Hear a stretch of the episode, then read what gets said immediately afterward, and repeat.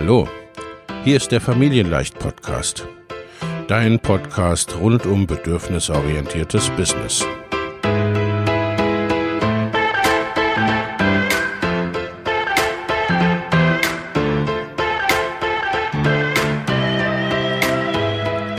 Für Mütter und vielleicht auch Väter, die ihr Leben und ihr Business im Einklang mit sich selbst und ihrer Familie gestalten wollen.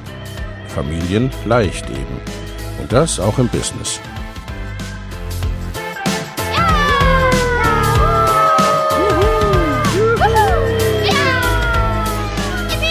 Herzlich willkommen, sagt dein Host Lena Busch, Gründerin von Familienleicht.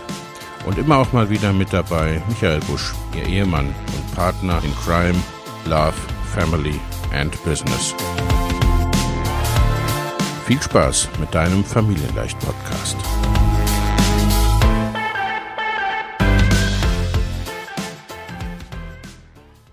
Hallo und herzlich willkommen zu einer weiteren Folge des Familienleicht Life and Business Podcast. Ich habe heute wieder einen Interviewgast und zwar die Ruth Abraham vom Kompass. Hallo Ruth, schön, dass du da bist. Moin. Liebe Ruth, äh, die eine oder andere Hörerin kennt dich bereits, aber stell dich doch bitte nochmal vor, wer bist du und was machst du so? Ja, ich bin die Ruth. Hi. Ähm, ich bin die Gründerin von der Kompass, Mama von drei Kindern und habe, ähm, ja, der Kompass, der ist inzwischen schon viereinhalb Jahre alt und begleitet da Eltern auf ihrem Weg in friedvolle Elternschaft und raus aus der Erziehung. Genau. Das ist immer die kürzeste Zusammenfassung, die ich schaffe. Frag mich detaillierter in der Zukunft. Was heißt das? Was soll ich vorstellen? Was soll ich erzählen? Dass ich nicht Gärtnern kann? Das steht sogar auf meiner Website. Also ja, das bin ich und ich kann nicht Gärtnern. Ja, drum hast du das Gärtnern auch nicht gerade zum Mittelpunkt deines Tuns erkoren. Ne? Nein, ich versuche es einfach immer wieder erfolglos. Ich will es so gerne können und dann gebe ich wieder auf. ja, aber das ist auch ein Teil, Teil des Ganzen irgendwie im Mikro. Äh, ne? Also wenn man es nicht kann und nicht gerne tut, sollte man es ganz lassen. Wenn man es nicht kann, aber doch eigentlich gerne tun möchte, kann man immer wieder mal gucken, was man damit anfängt. Genau, das ist mein Plan. Also ja, das bin ich. Genau, und das machen wir in der Elternschaft und im Business auch nicht anders äh, ne, als mit dem Gärtnern. Mm, du hast gesagt, den Kompass gibt es schon seit äh, viereinhalb Jahren. Äh, du hast es auch tatsächlich ne, so aufgebaut, dass es im Grunde, mh, mm, dass es ein Stück weit zumindest eine Unternehmensmarke ist, also so, äh, ja. dass es von vornherein auch als Unternehmen geplant war und nicht als Ruth Abraham selbstständig. Ja. Und das ist, glaube ich, schon mal ein wesentlicher, ein wesentlicher Punkt, ein wesentlicher Faktor, auf den es ankommt und der sich ein bisschen unterscheidet, äh, ja, zu manchem auch was andere Interviewgäste so tun oder wie es, mhm. wie es, äh, wie es oft anfängt. Ne? Also viele stolpern in die Unternehmerschaft dann eher so rein oder es entwickelt sich dann irgendwann so. Aber du hattest das von vornherein so äh, geplant. Dein beschreib uns mal so ein bisschen, was, was genau macht ihr mit dem Kompass? Was bietest du an? Was bietet ihr an? Ähm, wir haben, das Kernstück ist nach wie vor der Blog. Wir sind vor allem ein Blog und ähm, darum herum haben wir inzwischen eine Menge ähm, kostenfreien Content gemacht. Wir gehen ganz, ganz stark auf Social Media ähm, und äh, geben da Impulse und ich habe eine gewisse Nähe zur Provokation und es gibt äh, Diskussionen. Das ist der kostenfreie Teil und das, womit wir unser Geld verdienen, ist einerseits unser Mitgliederbereich. Ähm, der, ist, hat inzwischen um die 800 Mitglieder ähm, und ähm, ist auch über die Jahre gewachsen. Da werden wir bestimmt gleich noch drüber sprechen. Hat auch eine ganz interessante Geschichte ähm, und Kurse. Ähm, da wird sich jetzt einiges auch verändern, aber ich habe über die Jahre auch verschiedenste Kurse, Kursmodelle ähm, ausprobiert ähm, und genau, das sind, das sind so die Dinge, mit denen wir Geld verdienen. Das ist das nach hinten raus und nach vorne raus sind wir vor allem sehr präsent ähm, in der, also das war immer die Idee, auch eine, eine, öffentliche Debatte anzuregen und eine Diskussion anzuregen. Und da sind wir ähm, auf Social Media ähm, nach vorne raus sehr, sehr klar. Ich habe ein kleines Team, danach hast du gerade nicht gefragt, aber das gehört definitiv auch mit dazu, ja. äh, von Menschen, die mir da entsprechend, ähm, die mich unterstützen mit den Dingen, die ich nicht kann. und ähm, die ähm, gerade auch in dem Mitgliederbereich die Betreuung ähm, sicherstellen ähm, von, von der Gruppe, den, den Ton, in dem wir da miteinander sprechen, die Moderation, die Unterstützung. Ähm, genau, das ist das, was wir genau machen. Also anregen, austauschen, Debatte anregen auf der einen Seite, auf der anderen Seite ähm, so empathisch und nahe am Leben wie möglich die Umsetzung ermöglichen. Weil es hilft uns allen nicht, wenn wir was in der Theorie wissen und in der Praxis keine Ahnung haben. Was mache ich denn jetzt, wenn mein Zweijähriges sich partout weigert, von dem blöden Spielplatz wieder nach Hause zu gehen, aber ich jetzt irgendwie Hunger habe. Was machen wir denn jetzt? Weil dann ähm, äh, ist eigentlich unsere Idee einerseits empathisch und andererseits mit viel Wissen und viel Klarheit ähm, diese Situation anzuschauen und individuell zu gucken, weg von den Methoden. Ja, das ist so, äh, so das, wo es, glaube ich, auch sehr hilft, dass du ja Wissenschaftlerin bist, dass du äh, ne, auch zu einem Gutteil Theoretikerin bist, aber Theoretikerin mit Praxisbezug und äh, wo man insofern sehr schön sehen kann, äh, wie du auch dein Unternehmen aufgebaut hast. Also das, was ich, äh, was ich immer für so wichtig empfinde, dass es ein stabiles, stimmiges Fundament gibt und eine Klarheit darüber gibt, was will ich denn mit meinem Unternehmen? Was möchte ich für ein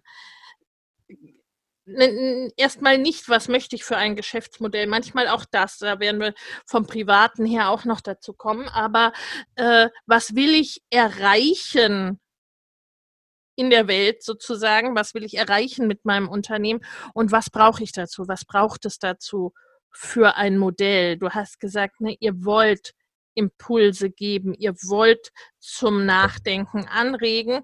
Also es geht um einen gesellschaftlichen Einfluss ja letztendlich auch. Ja, genau. Ne, und der braucht es dann per se auch, dass ich vergleichsweise viele Menschen erreiche.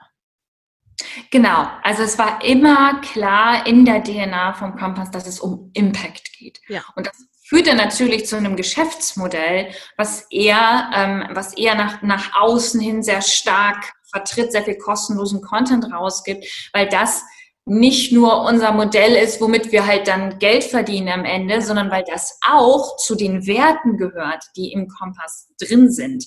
Ähm, also zu dieser Idee von Impact, von Debatte, von gesellschaftlichen Einfluss. Das war tatsächlich von Anfang an ähm, ähm, so in der DNA, wobei ich vieles tatsächlich erst später verstanden habe. Also ich habe ganz stark instinktiv, ganz stark mache ich noch immer vieles aus dem Bauch raus, fühlt sich irgendwie nicht gut an, will ich eher so haben und dann kommt mein Kopf hinterher mit den Erklärungen, mit den, mit den Modellen, ja. mit dem Verstehen. Ja. Ähm, das ja. ist bei mir immer sehr, sehr interessant, obwohl ich ein sehr theoretischer, verkopfter Mensch bin. Immer wieder sind es so Impulse aus dem Bauch, die mir sagen, nee, ich will jetzt in die Richtung, ich verstehe zwar nicht warum, aber irgendwann kommt dann mein Kopf hinterher und kapiert, warum das so ist. Ja, gut, das ist ja auch, sagen wir mal, ne, zu zu dem Thema, mit dem ihr arbeitet, ne, der, äh, weg von der Erziehung und wirklich darauf zu gucken und darauf zu hören, was braucht denn der einzelne Mensch. Ne? Und äh, äh, wenn ich weg von der Erziehung gebe, äh, gehe, habe ich diesen Platz dafür, ne? auch wirklich zu spüren, das, was du intuitiv genannt hast, mhm. okay, mhm. wo geht's denn jetzt lang? Hm, was wir, glaube ich, eigentlich alle tief drin in uns wissen. Und äh, die Klarheit über das, was der äh, was der Kompass ist und wo der Kompass hin will. Ich meine, wir kennen uns ja nun schon ein paar Jährchen. Insofern äh, äh, hatte ich auch das große Vergnügen, den Kompass gleich von Babyzeit an sozusagen oh. Äh, äh, zu, zu kennen. Ähm, ob sie dir nun bewusst war oder nicht. Ne? Also ob es eine bewusste Entscheidung war oder eine bewusste Klarheit, aber diese Klarheit war da. Also, ne, äh, ob du das jetzt benennen konntest oder nicht, wo der Kompass ja. hin will und was der machen soll, ne, irgendwie diese Klarheit gab es. Ja, diese, das fand ich immer ganz witzig, weil die Literatur, die ich dann dazu gelesen habe, da ging es dann immer darum, man soll sein Warum finden, seine Mission. Ich immer so, nee, das ist doch gar nicht mein Problem, Mensch. Ich ja. weiß nur nicht, wie ich es umsetzen soll. Genau, genau. Der, der, die Schwierigkeiten, und du hast das ja alles hautnah miterlebt, war ja die Frage, wie setzt man das ja. um? Ja. Wie setzt man das um in, in, in ein Business, das am Ende Geld verdienen muss, das am Ende irgendwie Verantwortung hat gegenüber allen möglichen Ebenen und Team und so.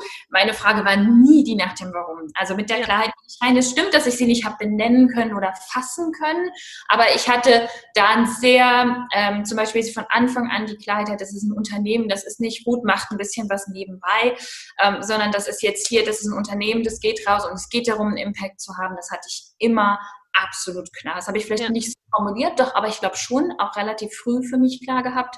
Aber die, die Frage und der, der Struggle, wie man so schön sagt, Kampf klingt so fies, aber die, die, die Schwierigkeiten, die ich hatte, war das zu übersetzen.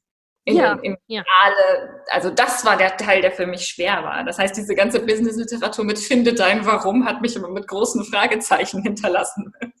mein Warum habe ich, der Rest fehlt, Leute. Ja, ja, genau genau. Also das ist auch äh, mm, mm, das, was ich so gerne verbinde und verbinden möchte, weil es ist tatsächlich ein Problem, dass das oft so getrennt behandelt wird. Ne? So erstmal findest du dein Warum, deine Vision und deine Leidenschaft und dann stehst du da mit dieser Vision und dieser Leidenschaft und äh, die ist dann brotlose Kunst oder sowas, weil nicht klar ist, wie ja wie die sich, wie die, äh, du hast es Übersetzen genannt und ich glaube, das ist es tatsächlich auch, ne? wie die sich transportieren ja. lässt in dieses, okay, das habe ich und das ist klar, ne, weil du hattest nicht nur das Warum klar, du hattest auch die Vision klar, dass es eben einen Impact haben soll in der Welt. Ja. Ne, und wie, was braucht es dann für ein Geschäftsmodell, was letztendlich auch die Miete zahlt? Ja. Weil ansonsten äh, haben wir ja bedauerlicherweise alle von dem schönsten Warum jetzt nicht so furchtbar viel und äh, da sterben auch viele Visionen in Schönheit, weil es dann letztendlich, ne, dann, wenn man mit der Vision kein Geld verdienen äh, kann, ansonsten etwas braucht, womit man denn Geld verdienen kann. Und ähm, nun hast du schon gesagt, du hast ne, einiges klar ausprobieren gehört sowieso immer auch dazu ne? und mhm. verschiedene Kurse entwickelt, verschiedene Kurse durchgeführt, aber es war auch dann relativ äh, bald schon klar, dieses Modell des Mitgliederbereichs. Mehr oder weniger, ne? Auch wenn du den äh, anfangs so auch jetzt nicht so direkt benennen konntest, wenn ich mich recht erinnere, und auch ganz klassisch quasi erstmal mit einem Kurs angefangen hast. Das stimmt. Na, und mh, mm, nun sind die Weggefährtinnen mittlerweile, ich weiß nicht, ob der größte Mitgliederbereich für Eltern, aber zumindest doch, ne, äh, da sehr ja. weit vorne, wenn wir jetzt mal ne, von mh, mm, wie soll ich sagen, von so konstruierten äh, Mitgliederbereichen von irgendwelchen Verlagen oder sowas, ne? Also die ja. ein Teil von irgendetwas anderem sind, äh, mal vielleicht absehen. Ähm, wie kam es dazu? Wie kam es zu diesem Mitgliederbereich? Das war, ja, ich habe halt, ich habe wirklich jahrelang an die Wand Sachen geworfen und geguckt, was kleben bleibt. Man muss das ganz klar sagen. Mir war klar, dass ich sehr stark bin in der Theorie und dass ich sehr stark bin in meinem Warum und dass ich sehr stark bin in meiner Vision. Ähm, aber ich habe keinerlei Erfahrung. Ich habe nie in einer Firma gearbeitet. Ich habe keinerlei Erfahrung von den, was die Abläufe angeht. Ich habe keine Erfahrung mit Online-Business. Ich weiß nicht, wie man die Dinge macht. Ich habe keine technische Ahnung davon. Und ich hatte halt auch einen Markt, der das nicht konnte. Das heißt, es war halt erstmal, das hat sich geändert. Ne? Also spätestens 2020 wissen alle, was ein Zoom-Call ist, aber das waren noch andere Zeiten. Das heißt, ähm, ich stand wirklich da und gleichzeitig hatte ich den Willen Also ich hatte mir das in den Kopf gesetzt, dass ich das möglich mache. Und, und die, was ich getan habe, ist Kram ausprobieren, wie du eben schon gesagt hast. Kurse, Kursmodelle, Einzelcoaching, Gruppencoaching, dies machen, das machen. Ich habe wirklich einfach alles ausprobiert. Und ich habe geguckt, was lerne ich dabei über mich, was lerne ich dabei über die Menschen, die ich da begleite, was macht Sinn, was macht keinen Sinn. Und dann habe ich unter anderem auch einen Mitgliederbereich äh, gegründet. Ich hatte keine Ahnung, was ein Mitgliederbereich ist und wie der funktioniert. Aber ich habe damals, ähm, das kostete 20 Euro im Monat, habe ich für einige Menschen ähm, äh, eine relativ intensive Begleitung, sehr nah an dem, was heute der Mitgliederbereich ist, tatsächlich vom, vom Inhalt her. Wir sind sogar ein bisschen zurückgekehrt zu diesem Modell. Mhm. Ähm, äh, habe ich die relativ nah begleitet ähm, und äh, das funktionierte ganz gut. Und ich hatte die Idee, glaube ich, ursprünglich daraus, dass ich hatte eine sehr große Facebook-Gruppe. Und ich habe gesehen, es gibt einen unheimlichen Hunger danach, Menschen liebevoll zu begleiten. Es gab nicht nur dieses, es gibt das Wissen nicht, es gibt die es gibt nur erzieherische Sicht, zum Beispiel mein, mein Kurs, der bis heute sehr erfolgreich ist. Mein erster Kurs war ja über Wut. Dieser. Blick, dieser liebevolle Blick auf mich als Eltern, dass eben Wut nicht irgendwas Doofes ist, sondern dass mir was sagen will und dass ich mich um mich kümmern muss und nicht irgendwie das Kind zum Funktionieren bringen oder Nachbarn anbrüllen, sondern dass das quasi, dass wir einen ganz anderen Blick auf uns brauchen. Aber nicht nur das war das Problem, sondern die Menschen waren schlicht einsam. Und es gab alles, was ich kannte, und ich war viele, viele, viele Jahre zu dem Zeitpunkt in Gruppen online unterwegs, ja. war Elternbashing. In verschiedensten Varianten, in verschiedenster Ausprägung, aber das war alles, was ich kannte. Und eine Gruppe zu haben und diese riesige Facebook-Gruppe, die wir hatten, war wirklich mit diesem Anspruch angetreten, dass wir da liebevoll begleiten, wer auch immer da ist, weil diese ja. nicht erziehende Haltung sich für uns halt nicht nur auf die Kinder erstreckt hat. Und das war, es klingt einfach, war es nicht. Ähm, und dann haben wir aber festgestellt, diesen, diesen Bedarf gibt es. Daraus ist der Mitgliederbereich entstanden. Und kurz darauf habe ich dann die große Gruppe aufgelöst, weil ich diesem Anspruch nicht entsprechen konnte. Ja. Weil dieser Anspruch, für die Menschen da zu sein, die Menschen, die es dort gab, hatten oft tatsächlich gar kein Interesse, sondern waren eigentlich nur da, um sich an dem Begriff unerzogen aufzureiben. Wir hatten enorme Kosten und Zeit und, und ähm, das hat sich hat für mich nicht gepasst. Aber in dem Mitgliederbereich, wo die Menschen eine Bezahlschranke haben, wo wir Geld für bekommen, sodass wir auch wirklich Leute dafür bezahlen können, dass sie diese Begleitung machen können, ja. wo die Inhalte wirklich dann auch konsumiert werden und die Leute wollen, weil wir diese Bezahlschranke haben. Das Ding ist explodiert. Das war einfach, wir haben den Bedarf gesehen und es war wieder so ein, ich verstehe nicht warum, aber das fühlt sich gut an, das ja. anzunehmen. Und dann haben wir die große Gruppe aufgelöst, haben den Preis runtergesetzt vom Mitgliederbereich zeitgleich, haben gesagt, hierfür, was war das damals, drei Euro, vier Euro, sowas. Ja, ja. Äh, kommt rein, macht, was ihr wollt. Wir finden jetzt erstmal raus, was wir mit diesem Mitgliederbereich überhaupt machen wollen. Wenn ich ganz ehrlich bin, bin ich immer noch in dieser Phase. Also es ist immer noch so, dass wir im Grunde rausfinden, wie können wir euch am besten unterstützen. Natürlich inzwischen mit einem Team, mit einem Mitgliederbereich, der irgendwie technisch aufbereitet ist, mit viel mehr Wissen darüber, wie das funktioniert. So ist der entstanden und ich glaube, dass diese große Anziehungskraft, die der hatte, ähm, äh, unter anderem daraus entsteht, dass Menschen selber sich danach sehen, nicht erzogen zu werden. Und dass ja. es gar nicht so sehr darum geht, dass sie mit ihren Kindern gut umgehen wollen. Das ist halt das, was sie, was sie denken, weswegen sie da reingehen. Aber ich glaube, dass es auch oft darum geht, selbst gesehen zu sein. Gerade in den modernen Umständen, in denen Menschen heutzutage ihre Kinder eben oft großziehen, die von extremer Isolation geprägt sein können. Erst recht, wenn ich dann auch noch eine andere Auffassung habe als alle in meinem direkten Umfeld. Das heißt, wir haben da Gemeinschaft, was unheimlich wichtig ist, vor allem wenn man kleine Kinder begleitet. Wir haben Unterstützung und ich glaube, dass das diese Anziehung ausgemacht hat. Um ganz ehrlich zu sein, ich war auch die Einzige, die in diesem Bereich irgendwas ja, sehr ja. gemacht hat und das hat mit Sicherheit zu dem Wachstum. Also da mache ich mir jetzt nichts vor, dass das nur ist, weil ich so cool bin, ähm, aber es ist mit Sicherheit, weil wir diesen Anspruch hatten. Und ja, das und den haben wir noch immer. Das ist das Allerwichtigste für uns. Alles andere ist nettes Beiwerk. Dass wir diesen Anspruch haben, Menschen wirklich fundamental nicht erziehend zu begleiten. Und äh, gleichzeitig gab es nichts anderes. Ja. Es gab einfach nichts, keinen Ort, der mit diesem Anspruch unterwegs ist. Ich glaube, den gibt es immer noch nicht so. Aber nein, nein, äh, mit, mit Sicherheit nicht. Äh, ne? Das ist ja auch, das ist äh, wirklich ja diese auch einzigartige Herangehensweise, die, glaube ich, ähm, jeden Unternehmer ausmacht, beziehungsweise jede, auch die DNA jedes Unternehmens, was einem solchen Einfluss eines Unternehmers unterliegt. Ne? Also der Kompass hat diese klare Ausrichtung, weil du und die Menschen, die ihn gestalten, die hatten und haben. Ja, absolut. Ne? Also das, das ist immer das, weshalb es letztendlich am Ende des Tages auch keine echte Konkurrenz oder der ähnliches gibt, wenn wir wirklich äh, uns in den unterschiedlichen Facetten auch leben und unser, unser Unternehmen führen. Und ne, also davon bin ich zutiefst überzeugt.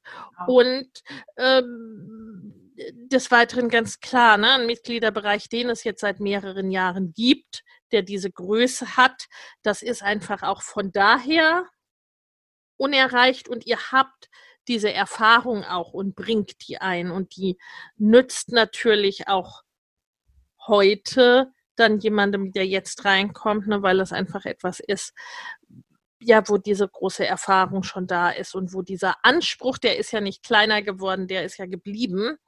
Äh, ja. Ne, also wo es den auch nach wie vor ähm, nach wie vor gibt, äh, wo ich ganz bei dir bin, ähm, was es damals einfacher gemacht hat, der äh, die erste und einzige in dem Bereich gewesen zu sein, mhm. ist, äh, dass man dann, wenn man die erste und einzige ist, so der Pionier hat mehr, wie soll ich sagen, mehr Raum dahingehend zum Ausprobieren. Absolut.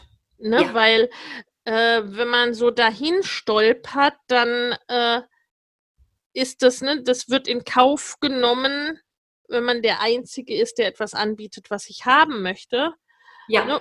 Und da ist es dann auch nicht so wesentlich, wenn die Kommunikation nicht richtig passt oder was auch immer. Ne? Äh, das ist das, was es dann in einem größer werdenden Markt, der hat eindeutige Vorteile, weil ich, ne, du hast es schon äh, so im Beilsatz gesagt mit den Zoom-Calls, ne, die 2020 jeder äh, kennt. Damals, äh, back in 2016, da mussten wir ja beide, alle, die damals unterwegs waren, ne, viele Dinge erklären. Also wirklich, wirklich erklären, was wir da tun, wie das geht und wie man da reinkommt, wie man das rein technisch macht und so weiter, ne? Äh, oder insgesamt, was wir überhaupt tun, ne? Also das macht es ein Ticken schwieriger für den, äh, für den Pionier, aber eben es ist mehr Raum dafür da, dass ich vielleicht selber nicht so klar habe, was ich, wer und, und was ich bin und so weiter. Und auch da haben uns immer die Werte getragen. Wir haben ja, das immer ja. kommuniziert. Ja. Wir haben immer gesagt, Leute, wir wissen nicht so, wir wollen mal das ausprobieren. Meint ihr, das hilft euch? Lasst uns das mal Sagt uns mal, wie es euch damit geht. Das heißt, wir haben nie so getan, als hätten wir jetzt irgendwie die Ahnung und wüssten wir genau, was wir da machen. Wie gesagt, ich fühle mich ja immer noch, als würden wir einfach immer lernen, ähm, wie wir den Mitgliedern am besten dienen können. Ich glaube, für mich der schwierigste Punkt war da über mein eigenes Ego hinwegzuspringen und nicht zu sagen, ja, aber ich wollte das so und so haben. Warum, warum hilft denen das nicht so, ja. wie ich heute, das war mein Plan. Ja. Also das war dann eher mein Thema, aber wir waren immer klar in diesem, wir entwickeln das mit euch. Ja. Sagt uns, wenn es scheiße ist. Wir haben immer auch offen Feedback eingeholt und zum Glück auch immer bekommen. Alle haben sich so sicher gefühlt. Es war ein Grund dafür, diese Gruppenatmosphäre zu halten, dass Menschen sich sicher genug fühlen, dann auch zu sagen, das passt nicht, das ist nicht okay, das will ich so nicht haben. Und wir zuhören konnten. Ähm, wie gesagt, wenn die Ego-Geschichten dann überwunden waren, dann auch zu verändern. Das heißt, wir haben mit Sicherheit viele Sachen nicht technisch so sexy gemacht, wie man kann, oder die schönsten Grafiken oder die tollsten Boni und Launches und Planung und Struktur. Das holen wir jetzt langsam nach, weil Planung und Struktur zum Beispiel relativ hilfreich ist.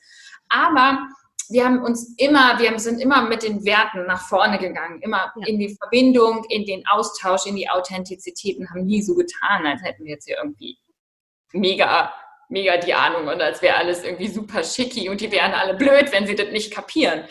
Ähm, sondern wir haben eigentlich immer auch da wieder die Werte vorangestellt und gesagt, wir sind gerade noch dabei, das selber zu lernen. Und ich glaube, das ähm, war für die Mitglieder, ich hoffe, dass das für sie immer spürbar war, dass, dass diese Werte uns tragen und dass wir unser Bestes versuchen. Und ich ja. mehr kann man ja sowieso nicht. Ja, also das, äh, das denke ich, äh, das denke ich auf jeden Fall. Und das ist es auch, ne, wenn man die Werte soweit klar hat und kommuniziert, ne, ja. das ist das, wo Menschen dran andocken können und wo sie mitgehen können und wo sie ja dann auch, ne, wo gegenseitige Unterstützung da sein kann, also wo, wo ich auch als Mitglied oder als Kunde dann sagen kann, ich finde die Werte gut. Ne, da und da hakt es vielleicht irgendwie noch oder das finde ich nicht so doller, aber äh, ich bleibe hier, weil die, ne, die, die Grundbasis, um die es geht, die gefällt mir und die ist mir wichtig. Äh, ich glaube nur, dass es äh, quasi das, mh, hm, dass das nach außen sichtbar und spürbar ist für die Menschen, die nicht schon bei dir sind, ne? weil du hast ja jetzt gesprochen von den Followern, von den Mitgliedern und so weiter. Ne? Also das zu erreichen, Menschen zu erreichen und äh, zu erreichen, dass die zu dir kommen können, das macht es einfacher in einem noch nicht vollen oder voller werdenden Markt, sagen wir mal. Wir sind ja da in, im deutschsprachigen Raum. Generell äh, steckt ja alles noch in den Kinderschuhen im Verhältnis zum Englischsprachigen. Das ist sehr hilfreich gewesen, dass ich das ausprobiert habe. Und jetzt, wo ich erfolgreich bin, können dann andere natürlich auch viele Abkürzungen nehmen. Die ja. Und was, was ja. mich aber auch freut. Also das ist tatsächlich so, dass ich das sehr schön finde, dass ich Kollegen und Kolleginnen habe in dem Bereich, wo ich, wo ich aktiv Leuten sagen kann, wisst ihr was, ich glaube, das passt nicht bei mir für dich, geh mal dahin. Ja. Die Person passt, glaube ich, besser zu dir. Weil so natürlich auch mehr die Menschen nicht aus Not zu mir kommen, weil sie halt sonst niemanden ja, haben. Ja. Zu mir kommen, weil sie denken, die Ruth, das finde ich cool. Heißt nicht, dass sie mit einem einverstanden sind, haben aber Bock auf mich, auf das Unternehmen und ja. auf, uns, ja. auf unsere ja. Ganz genau, das finde ich auch, das finde ich sehr erleichternd tatsächlich auch, ne? Also, dass sich quasi beide Seiten nicht verbiegen müssen, so, hm, ich muss das jetzt machen für die Leute, weil es gibt ja nichts anderes. Und wenn ich will, dass die irgendwie gut betreut sind, dann müssen sie bei mir betreut sein. Ne? Und umgekehrt für die Kunden auch. Hm, es gibt ja wirklich vieles, wo ich da sage, das passt nicht so ganz zu mir, aber es gibt nichts anderes. Ne? Also, dass diese dass diese Kompromisse nicht nötig sind und somit auch ne, du auch immer klarer zu dem und für das stehen kannst. Ne? Ich meine, du hast das immer schon ein Stück weit gemacht, aber ne, du kannst jetzt halt auch mit äh, voller Klarheit sagen, na ja, nee, dann, ne, dann äh, passt das hier an der Stelle nicht mit uns. Ja. ja. Und umso klarer, umso deutlicher äh, die unterstützen, für die es eben passt. Ne, für die, ja. für die die Werteschnittmenge viel, viel, viel, viel größer ist letztendlich. Ja, und die auch mit unserer Art, ähm, einen Kurs ja ja. oder einen Art Mitgliederbereich zu führen klarkommen. Auch das kann ja für die einen irgendwie mm, nicht das angenehme Erlebnis sein und dann sind sie woanders mit einer anderen Art, ähm, das aufzubauen, das zu führen, das zu machen, äh, eben besser aufgehoben. Also ich empfinde es auch als sehr bereichernd. Ähm, da, ich habe es aber auch geliebt, alleine in dem Markt zu sein, mich austoben zu können und Absolut. natürlich eine Freiheit zu haben, die man jetzt vielleicht nicht mehr hat oder weiß ich gar nicht, keine Ahnung, hat man wahrscheinlich immer noch, ist ja immer noch ein sehr, sehr kleiner ja. Markt. Naja, ja, und letztendlich bist du ja an dem Stand, wo du, wo du bist, ne? Und äh, kann, kannst es nur von dem, von dem aus ähm, ja, beurteilen ist nicht das richtige Wort, aber ne, der, der, der Blick ist aus diesem, aus diesem Punkt und aus dieser Position und dass du ja auch schon viel erreicht hast in den letzten Jahren. Ja. ja ne? also ähm, und da, sagen wir mal, mit dem Mitgliederbereich war klar, in welche, ähm, in welche Richtung das Hauptgeschäftsmodell gehen soll. Über, also über das, ich will Impact haben, ich will viele erreichen, wird dann auch ein Geschäftsmodell möglich, was viele braucht. Also wird auch ein kleinpreisiges Geschäftsmodell möglich. Das ist ja auch immer so ein Irrtum, der oft existiert. Ich kann nur dann erfolgreich sein, wenn ich für jedes einzelne Produkt viel Geld verlange. Ne? Also ich ja. kann nur sechsstellig verdienen oder mehrfach sechsstellig verdienen äh, mit Produkten, die auch mindestens fünfstellig kosten. Und das ist ja nicht so. Und da bist du das beste Beispiel dafür. Ja. Ne? Also das äh, finde ich auch wichtig an der Stelle, weil der Mitgliederbereich ist ja immer noch, ne? Du hast äh, vorhin gesagt, er hat angefangen mit drei, vier Euro im Monat äh, oder angefangen mit 20 und ne, so, aber gab es eine längere Zeit tatsächlich mit unter 10 Euro, aber der ist ja immer noch nicht hochpreisig, ne? Der ist ja bei jetzt aktuell 29 oder ne? also 29,99, ja, genau. Ja. Da wird also, auch ja. Ja, ne, äh, das heißt, das ist immer noch ja ein kleinpreisiges Produkt, was den Absolut. Was den Hauptrahmen. Ein kleinpreisiges Produkt, in das wir Geld und Liebe und Zeit stecken über die Jahre mehr. Je mehr Umsatz wir haben, desto ja. mehr können wir da Menschen reinwerfen. Wir haben jetzt eine Psychologin da drin. Ja, also Luxus zu haben, Psychologin einen Termin machen zu können, wenn man dabei ist, kostet uns enormes Geld. Aber die Frage ist immer, wie können wir den Menschen, die da drin sind, noch mehr dienen? Das ist tatsächlich, das ist tatsächlich für mich der Traum. Und du hast es eben so lapidar gesagt, aber ich selber habe lange nicht daran geglaubt, dass man ein nachhaltiges, gutes, ja. erfolgreiches, was auch Profit abwirft, Business und nicht nur eine nette kleine NGO-Geschichte machen kann ja. mit einem niedrigpreisigen Produkt. Also da musste ich mich selbst auch ein bisschen von überzeugen. Ich hatte, ich hatte immer das Gefühl, dass ich das möchte. Was übrigens nicht sagt, dass ich andere Geschäftsmodelle falsch oder schlecht finde. Ich wollte sie nicht. Ich habe sie alle ausprobiert. Nein, nicht alle, aber ich habe wirklich viele ausprobiert. Und daraus kam dieses, dass mein Herz einfach dafür schlägt, diesen Ort zu kreieren und zu halten ähm, und, und es relativ niedrigpreisig möglich zu machen, weil das ja.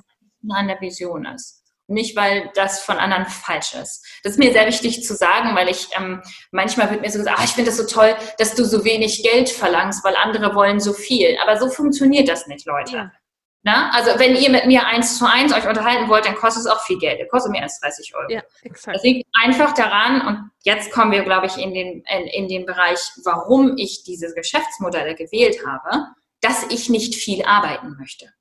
Ja. Wenn ich eine Stunde mit jemandem zusammensitze, kostet mich das enorm viel Geld. Wenn ich einen Raum gestalte, in den ich natürlich Jahre viel Geld investieren muss, und da bleibt erstmal nicht so viel übrig, ähm, wo viele Menschen sich wohlfühlen und unterstützt werden und denen es gut geht, dann ist es Win-Win-Win für alle. Das war einfach relativ früh sehr, sehr klar für mich. Ja, ja. Und das, aber äh, das, das finde ich halt auch so wichtig, weil da, weil es an der Stelle viele Missverständnisse gibt und auch ja. viele Mindfucks gibt und viele oh. Geldglaubenssätze und was auch immer für Glaubenssätze. Ne? Also das, ähm, wer viel Geld verdienen will, muss viel arbeiten. Oder was du gesagt hast, ne, finde ich ja super, dass du so wenig Geld äh, nimmst äh, für deine Arbeit und andere äh, nehmen so viel. Also was so ähm, was so das eine moralisch höher wertet als das andere irgendwie, ne? Ja, und ich meine, die Arbeit von mir und anderen Menschen ist ja auch weder von der Form noch vom Inhalt dann vermutlich zu vergleichen. Also ja. völlig, ja. Ja, äh, und was dann aber auch äh, immer so ein bisschen mitschwingt, so dass es, ähm, als sei es nur ethisch wertvoll, auch nicht viel Geld zu verdienen. Ne? Weil irgendwie gibt ja dann schon auch die Vermutung äh, vielerorts, ähm, weil das ist ja nichts, was nur du gedacht hättest, ne? dass man mit kleinpreisigen Produkten nicht viel Geld verdienen kann.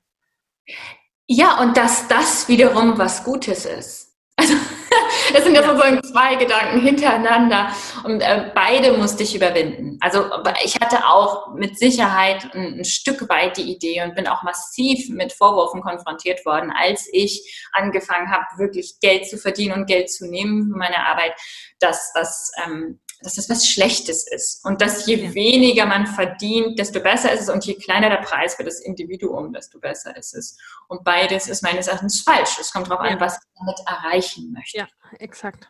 exakt. Und für mich passt dieser kleine Preis für viele wunderbar für das, was ich erreichen möchte und was dieses Unternehmen erreichen kann und was diesen Menschen weiterhilft. Das passt an dieser Stelle. Ja, ja. Aber wer mich zum Beispiel als Speakerin irgendwo einlädt, ich habe neulich, mal ganz unter uns, ich habe neulich schon wieder eine Einladung abgelehnt. Weil wenn ja. ich aus Portugal irgendwo hinfliege, mehrere Tage in irgendeinem Hotel bin, da, das kostet richtig Geld, damit ich anfange, mich zu bewegen. Ich will gerne Speaking-Geschichten machen, aber ich bin halt auch sehr klar darin, dass das wichtigste Asset, was ich zur Hand habe, meine Zeit ist. Ja. Ja. Und das kostet richtig Geld. Das heißt, alle, die, die dann denken, oh je, äh, die nimmt ja nur 30 Euro, was für eine Heilige, werden an der Stelle vermutlich von mir enttäuscht. Sorry, aber das ist der Punkt, wo die Mindfucks von anderen die Mindfucks von anderen sein dürfen und nicht mehr meine. Ja. Das ja, hat ein paar Jahre gebraucht. ja, exakt, exakt. Und ne, so diese, äh, die Bewertung der eigenen Zeit, die Bewertung der eigenen Arbeitszeit auch ähm, und so das insgesamt, auch die Ex Exklusivität ein Stück weit ja schon durchaus. Ne? Also was mache ich zugänglich für viele?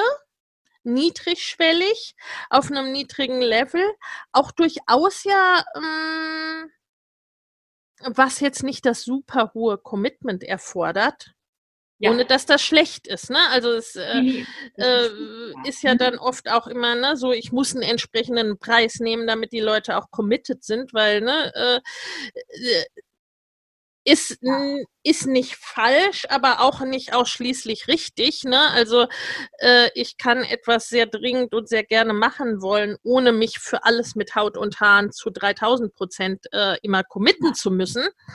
Ähm, und auch das bietet ja der Mitgliederbereich. Absolut, ja. Ja, dann äh, ähm, eine niedrige Schwelle, mich auch auf diese Geschichte einlassen zu können. Ja, Genau, das ne, und dass ich, dass ich nicht erst die tausendprozentige Bereitschaft da, wer weiß, wie an mir zu arbeiten und äh, äh, Himmel weiß, was ich dann mit meinen Kindern und meiner eigenen Erziehung und so weiter anfangen will. Ne, ich muss dieses Level noch nicht haben, um bei den Weggefährtinnen einsteigen zu können. Nein, absolut nicht. Ich kann da reingehen, ich kann, ich sehe das immer als Buffet. Ich kann mir picken, was mir gefällt, wie es mir gefällt, ohne dass ich denke, oh mein Gott, ich habe hier wahnsinnig viel Geld für bezahlt, ich muss jetzt alles fressen, was ich kriege, ich kriege Bauchschmerzen, ja. Sondern ich kann mir nehmen, was mir gerade gut tut. Ja. Und äh, ich, ich merke, dass der Preis hat einen enormen Unterschied gemacht. Jedes Mal, wenn wir ihn gehoben haben, haben wir mhm. deutlich gemerkt, dass das Commitment sich verändert.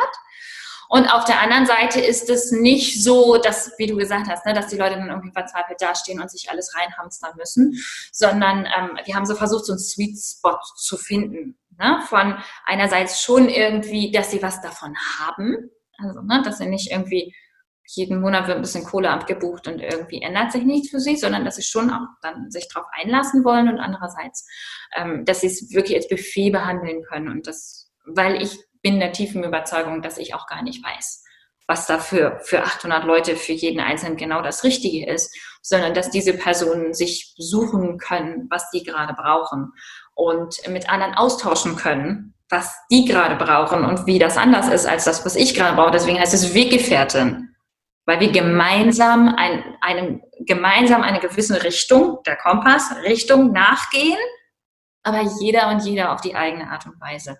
Und diese Vielfalt zu erhalten, ähm, ermöglicht auch dieser, dieser Preis und dieser Rahmen und dieser Ort. Das war mir sehr, sehr wichtig. Ja. Und dann auch für dich selbst, ne? Also dir, dir selber auch erlauben zu können, okay, ich darf Unternehmerin sein, ohne äh, äh und das alles zur Verfügung stellen, ohne selber am Hungertuch nagen zu müssen. Ganz genau. Äh, und ich darf selber Geld verdienen, erfolgreich sein und auch richtig erfolgreich äh, sein, ohne dass es sich, weiß ich nicht, wie Ausbeutung anfühlt oder irgendwie falsch anfühlt. Ja. Vielleicht kannst du uns da nochmal ein bisschen mitnehmen in die Welt der spannenden Mindfucks dahingehend und die Auflösung. Also das klingt ja immer so, als hätte man das alles schon so voll überwunden und würde auf so einer weißen Wolke schweben. Ich habe definitiv habe ich die immer mal wieder. Also zwischendurch kommt mal wieder so die Idee auf, oh mein Gott, ich muss ganz viel arbeiten, dann bin ich ganz wertvoll und dann darf ich auch ganz viel Geld verdienen. So immer wieder kommt so schräger Scheiß auf. Aber ähm, im Endeffekt ist ja Businessentwicklung für alle, die mal gegründet haben, die wissen das, ist enorm für Persönlichkeitsentwicklung. Das heißt, ja. ich muss mich immer wieder fragen, wenn es unangenehm wird, wird es unangenehm, weil mir ein innerer, mein innerer Kompass sagt, das ist die falsche Richtung, das ist gerade nicht richtig, oder wird es unangenehm, weil ich irgendwelche Ideen darüber habe, wie ich zu sein habe, wie ich ja. richtig bin, falsch ja. bin. Da habe ich auf jeden Fall, ähm, da habe ich immer noch ne, meine, meine Themen mit, darf ich so erfolgreich sein, darf ich mir das zulassen, ohne dass ich mich kaputt arbeite. Ich hatte von Anfang an die sehr klare, zuerst von außen, von meinem Partner sehr klar vorgegebenen Rahmen von, sorry, aber du kannst nicht 50 Stunden die Woche arbeiten, denn mein Partner war krank. Wir hatten ein Baby und zwei ganz kleine Kinder, äh, die dann auch nicht mehr in Betreuung waren. Das heißt, das war der Rahmen, hat mir so ja. gezwungen, maximal ähm, effizient zu werden. Und ähm, ich wollte damit aber relativ viel Geld verdienen. Das heißt, dieser, dieser Rahmen hat mich sozusagen schon aus meiner Komfortzone von die Stunde ist so und so viel Geld, so Angestellten-Denken rausgebracht. Es war halt nur möglich, wenn ich da rauskomme. Ja. Und ich wollte. Und ich habe diese Eigenschaft, dass wenn ich was will und ich mir das wirklich in den Kopf setze, ich es halt versuche auf tausende verschiedene Arten, bis es funktioniert. Ähm, und das, das, war, das war sozusagen der Anfang. Und dann irgendwann hatte ich die Freiheit und konnte mich immer fragen, wie viel will ich denn arbeiten? Was will ich denn arbeiten und wie viel will ich damit verdienen? Und ich hatte nicht mehr die Ausrede, dass das eine mit dem anderen zusammenhängt, weil ich mir ja selber vorgemacht hatte, dass das nicht so war. Was nicht heißt, dass ich nicht manchmal da wieder hin zurückkrieche, dass wenn ich denke, oh, ich will aber so und so viel, äh, möchte ich noch umsetzen, weil ich das und das erreichen will, dann denke, jetzt muss ich ganz viel arbeiten. Äh, manchmal passiert mir das noch. Das war auf jeden Fall was, was ich sehr sorgfältig auseinandernehmen musste. Und dahinter steckten bei mir ganz viel die Ideen von, ich war schon immer sehr effizient. Also ich habe schon immer in sehr kurzer Zeit den Maxi, das Maximum an Output äh, sozusagen möglich gemacht. Ja. Und das wurde in meiner Herkunftsfamilie sehr oft als faul angesehen. Also der arbeitende Mensch ist ein guter Mensch. Und es wäre auch meine Herkunftskultur, über die wir da reden. Ja. Ähm, ne? Also wer schwer arbeitet, ist irgendwie gut und das ist irgendwie richtig. Und wer versucht, mit dem Minimum das Maximum rauszuholen, ist faul oder ist irgendwie, das ist irgendwie nicht okay. Das ist irgendwie nicht koscher, die Geschichte. Ja. Ähm, und das waren Gedanken und Ideen über mich, die ich da sezieren und auseinandernehmen musste und immer mal wieder darf, wenn sie wieder aufkommen. Ja. Und auch, ähm, sagen wir, mh, der Wert von Arbeit, von Engagement, von fleißig sein im Gegensatz zu faul sein bemisst sich in Zeit, in Arbeitsstunden. Äh, ja. Einsatz und, irgendwie, ne? Also. Und jetzt, wo du das gerade sagst, ganz wichtig, ich muss mich hinter furchtbar fühlen. Also es muss schwere Arbeit sein. Das okay, okay. Das ist ja auch noch ein nettes Mitgebsel dabei. Ja, super fies. Das habe ich dann gemerkt, als ich angefangen habe, ein Team reinzunehmen. Die haben mir nämlich die Sachen abgenommen, die mir schwerfallen, die ich ständig falsch mache, die ich ständig korrigieren muss, ja. wo, ich, wo es sich nach Arbeit angefühlt hat. Und dann kam zum Beispiel meine Technikfee ins Team. Und immer wenn ich ein technisches Problem habe, sage ich das ihr und dann zaubert sie irgendwas und zack, ist es weg. Ja. Und plötzlich war das gar keine Arbeit mehr. Also das war ja. plötzlich, warte mal, so kann man das, darf man Arbeit nennen, das ist okay ich fühle mich großartig, wenn ich das mache und hinterher geht es mir gut. Also es ist nicht nur das Zeitliche, sondern auch dieses ähm, ausgebrannt sein am Ende und dann war es das irgendwie wert, weil dann darf ich dafür so eine Art Schmerzensgeld bekommen. Das war so ein bisschen so diese, ja. diese gerade wo du das mit der Zeit gesagt hast, es war ein Aspekt tatsächlich, den konnte ich aber relativ schnell überwinden und dann kam hinterher so ganz sneaky so die Idee, aber es muss schwer sein. Also wirklich ja nicht so viel Zeit für gehen, muss es richtig hart sein. Es muss harte Arbeit sein. Nur die, nur die harten kommen in den Garten. Ne? Außer, was total, was überhaupt keinen Sinn ergibt. Ja. Es muss außerhalb dessen sein, was sich für mich leicht und angenehm anfühlt. Was gleichzeitig bedeutet, es muss außerhalb dessen sein, worin ich gut bin. was keinen Sinn ergibt. Ich sollte das tun, worin ich gut bin, damit ich darin noch besser werde. Das fühlt sich für mich aber super leicht und easy an. Und ich neige bis heute dazu, mir irgendwelche Aufgaben selber aufzudrücken, die ich nicht gut kann und die für mich anstrengend sind, wenn, wenn irgendwo in meinem Hinterkopf der unbewusste, die unbewusste Idee aufpoppt, dass ich es gerade zu leicht habe. Das heißt, das ist nach einer Sabotage, wo ich richtig gut auf mich achten muss. Ja, und das ist, ist ja auch etwas, ne, was sehr, sehr verbreitet ist als Vorstellung und äh, ja. wo es so stark auseinandergeht, weil wir einerseits irgendwie ja schon inzwischen alle wissen, dass sich herumgesprochen hat, ne, dass wir darin, äh, dass wir darin auch besonders gut sind und werden, wofür wir uns begeistern, dass wir, ne, was weiß ich, in Unternehmen ist es, ist das nichts Neues, dass es Sinn macht, Menschen äh, ihren Stärken entsprechend einzusetzen, weil, oh Wunder, die da am effizientesten sind und die da die besten Ergebnisse erzielen. Ne? Also so äh, rein ökonomisch betrachtet ist das die schlauste Idee ever und äh, ja. die Unternehmen erkennen das und auch, sagen wir mal, ne, dass glückliche, zufriedene Mitarbeiter, die Spaß an ihrer Tätigkeit haben, irgendwie am besten arbeiten, die besten Ergebnisse erzielen und insgesamt auch am besten funktionieren, in Anführungsstrichen. Ne? Also, dass das Ganze am besten dann läuft. Und was da ja nicht so mitgesprochen wird, aber auch ja, sagen wir mal, äh, auch da der Effekt ist, dass die Menschen dann Spaß haben an dem, was sie tun ne? und das gerne tun und es sich für sie auch leicht anfühlt. Mhm. Und es dann, aber du hast vorhin den Begriff Schmerzensgeld gebraucht. Ja. Und ich glaube, das steckt da mit drin. Und das, das ist so das Toxische auch oder Teil des vielen Toxischen in diesem, ähm, dass das dann bedeutet, dass man quasi auch, äh, dass man nicht mit Leichtigkeit äh, Geld verdienen kann oder viel Geld verdienen kann oder dass es spätestens an dem Punkt dann, wie du gesagt hast, nicht mehr so ganz koscher ist, ne? Also nicht mehr okay ist irgendwie. Ja. Mir hat da sehr geholfen, mir, und das hilft mir bis heute, mir vorzustellen, was meine Kinder da vorgelebt bekommen. Ja was ich mir wünsche. Also ich bin so ein bisschen, ich kann ganz gut, wenn ich mir so ein bisschen Accountability hole, indem ich mir quasi von außen vorstelle, was bedeutet das beispielsweise für meine Kinder? Was lernen die da? Was habe ich für toxische, implizite Dinge über Arbeit gelernt? Ja. Von Eltern, ohne dass sie das so gemeint haben oder jemals so aussprechen würden oder also ne, überhaupt nicht. Ja. Und was lernen meine Kinder implizit ja. Wenn ich sage, oh, jetzt muss ich das noch erledigen und mich mit Kopfschmerzen wieder an den Schreibtisch. Ja, ja genau, genau. Nicht, ja. dass ich das nicht manchmal tue, nicht, dass ich nicht manchmal die Entscheidung dafür treffe, aber ich bemühe mich darum, ähm, äh, ihnen das nicht vorzuleben, weil ich eben bei mir selber sehe, wie Wahnsinn. Und es ist auch einfach gesundheitsgefährdend. Also wir reden da jetzt noch nicht mehr über, ist ein bisschen doof, sondern es ist wirklich schlecht für die Gesundheit. Ja, ja. Das das war, also das ist sicherlich was, was mir immer geholfen hat, um solche Sachen zu überwinden.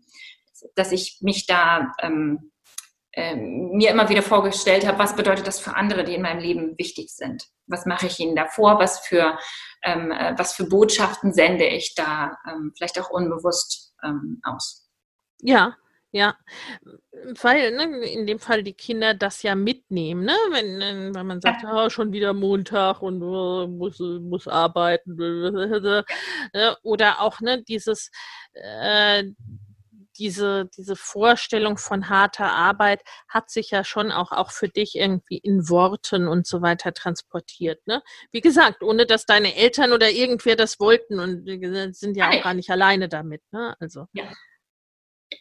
Mhm. Und das ist ein, das ist ein wichtiger Punkt. Was will ich da auch, was will ich da auch, auch dahingehend, welche Werte will ich leben und dadurch, dass ich sie lebe, zeige ich sie ja auch anderen. Ja. Ja. Mm.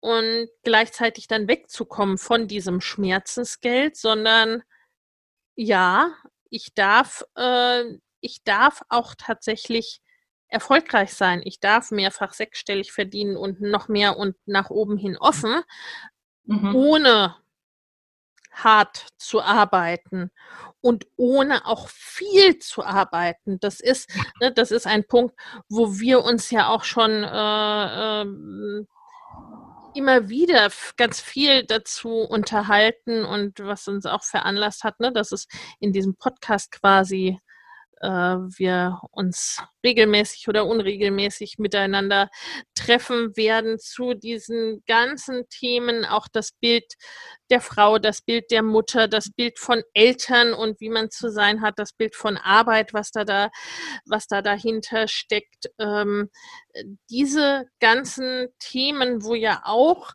mit ein wesentlicher Punkt ist, naja, ne, äh, wenn Mutti nur 20 Stunden arbeitet, dann ist das ja, ne, das ist ja so ein bisschen, ist es so ein bisschen Hobby-Business, ne? Also so richtig ja. ambitioniert ist das ja dann nicht. Ja.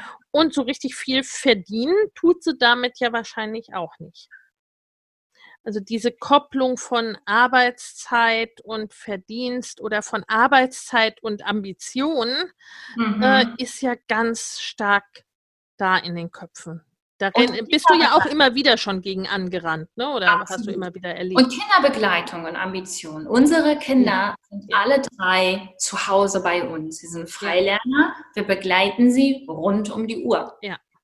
Ähm, und daraus erfolgt in vielen Köpfen automatisch, dass wir nicht viel Geld haben, dass wir nicht arbeiten können, ja. ähm, dass also und auch so Geschichten wie, es, es, wirft dann auch immer wieder Fragen auf, wenn, wenn mein Partner, der zum Beispiel ähm, täglich sich Zeit nimmt für seine Kunst und das als Arbeit deklariert, aber dafür zumindest Stand jetzt kein Geld bekommt. Ja.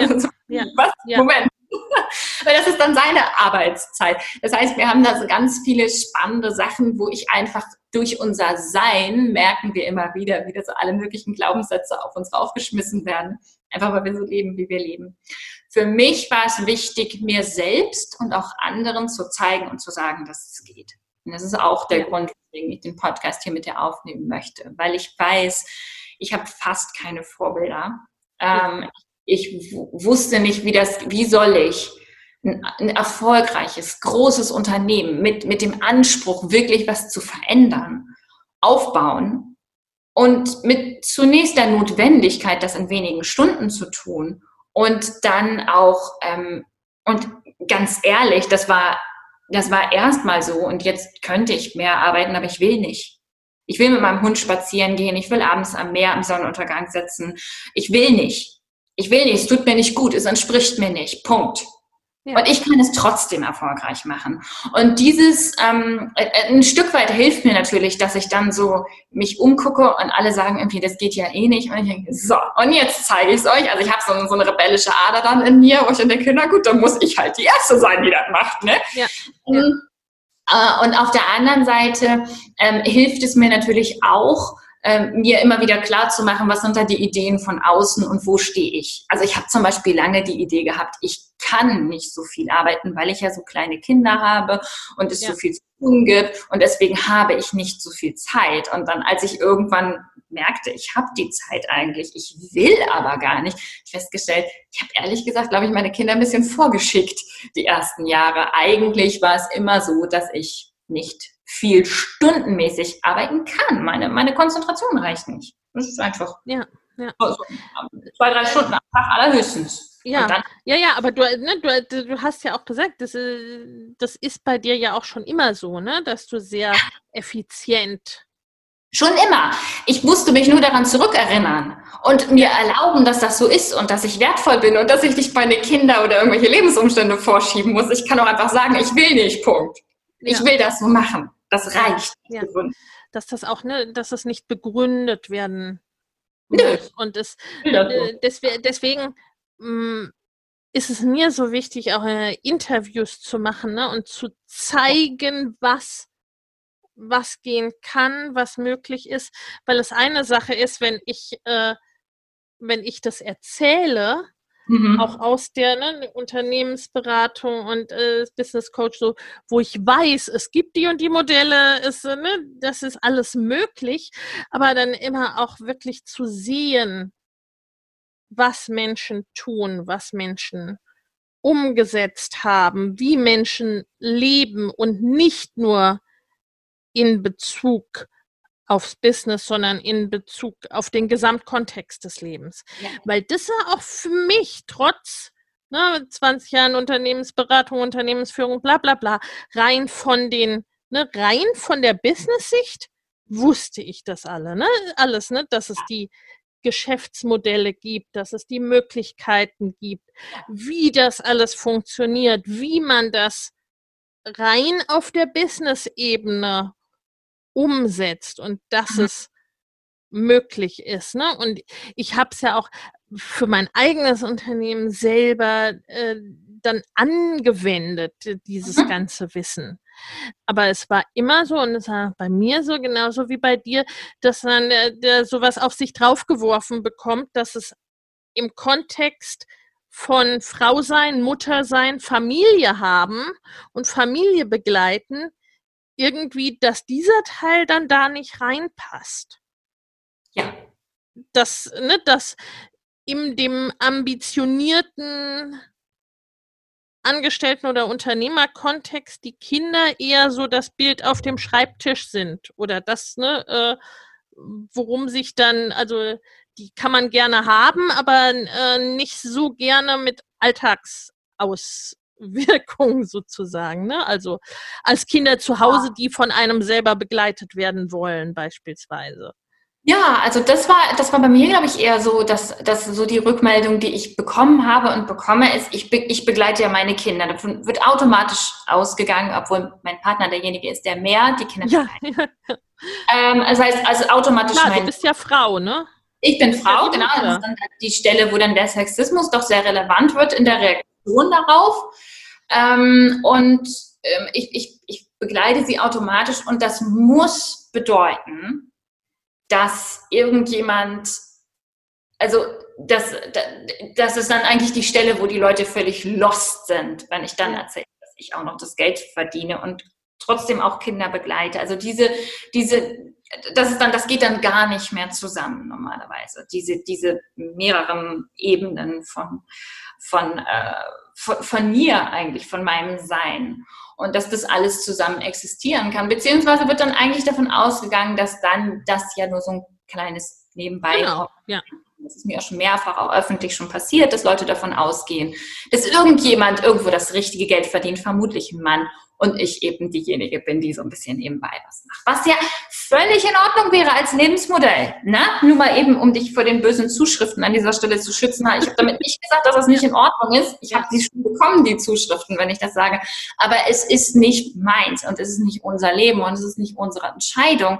Und ja, das geht trotzdem und das ist in Ordnung, obwohl ich eine Frau bin und obwohl ich Mutter bin. Wir sind ja schließlich nicht mehr im 17. Jahrhundert. Das heißt, ähm, diese, ähm, dieses, das einfach bedenken zu können. Das ist, glaube ich, das ist wichtig und das ist das, was ich weitergeben möchte, dass das auch möglich ist. Das heißt ja nicht, dass es zu einem passt oder dass es einen glücklich macht, dann soll man es bleiben lassen. Ja? Ähm, aber das sind, das sind alles Möglichkeiten. Und das bedeutete natürlich von, für mich von Anfang an, dass ich immer, also ich habe mich nie als Selbstständige begreifen können. Du hast gesagt, ich habe es von Anfang an als Unternehmen aufgesetzt, was daran lag, dass mir klar war, dass ich als Freelancer oder Selbstständige mit irgendwie Exakt. stundenweise, das war mir völlig klar, dass das nicht ja. gehen kann. Ja. Das, das, ich hatte ja noch viel weniger Stunden, als ich heute habe. Ich habe nur nachts ein bisschen was machen können, wenn das Baby geschlafen hat. Ähm, das heißt, ich musste immer mit extremem Leverage arbeiten. Also nur, nur die, ja. die paar Prozent, die, die ganz, ganz viel Auswirkungen ausgemacht haben. Und das war eine super Übung, weil ich das jetzt heute kann. Das heißt, immer heute, wenn ich irgendwie durcheinander komme, was mein nächster Schritt ist, gehe ich wieder zurück zu dem, okay, stell dir vor, du hast nur zehn Minuten, bis das Baby aufwacht. Was machst du in den zehn Minuten? Ja, ja. Also ich hatte sozusagen ein hartes Training am Anfang und jetzt habe ich, ähm, habe ich diese Klarheit. Und deswegen weil ich das wusste, dass ich da das scheinbar angeblich Unmögliche möglich machen möchte, war mir eben klar, dass ich nur über Kurse, über Mitgliederbereiche und nur mit sehr früh, sehr schnell Hilfe ähm, äh, überhaupt was machen kann. Ja, ja.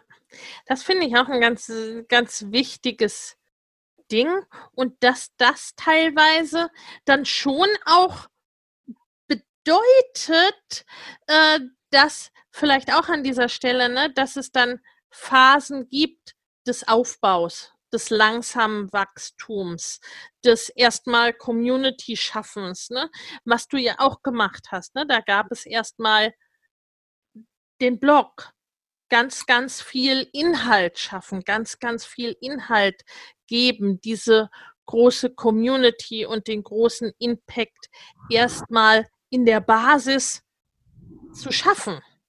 Genau. Also sagen wir mal, wenn ich den, wenn ich den großen Umsatz mit einem sehr hochpreisigen Produkt machen will, im 1 zu 1 beispielsweise, ne, dann geht das schneller, als ja. wenn ich diesen Ansatz habe. Von vornherein ist klar, ähm, so wie ich mir das dauerhaft nachhaltig vorstelle, geht es nur mit skalierbaren Produkten, mit, ne, mit digitalen Produkten, mit Mitgliederbereich, mit Kursen und so weiter. Und geht es nur mit, mit äh, auch Unterstützung, mit Team letztendlich.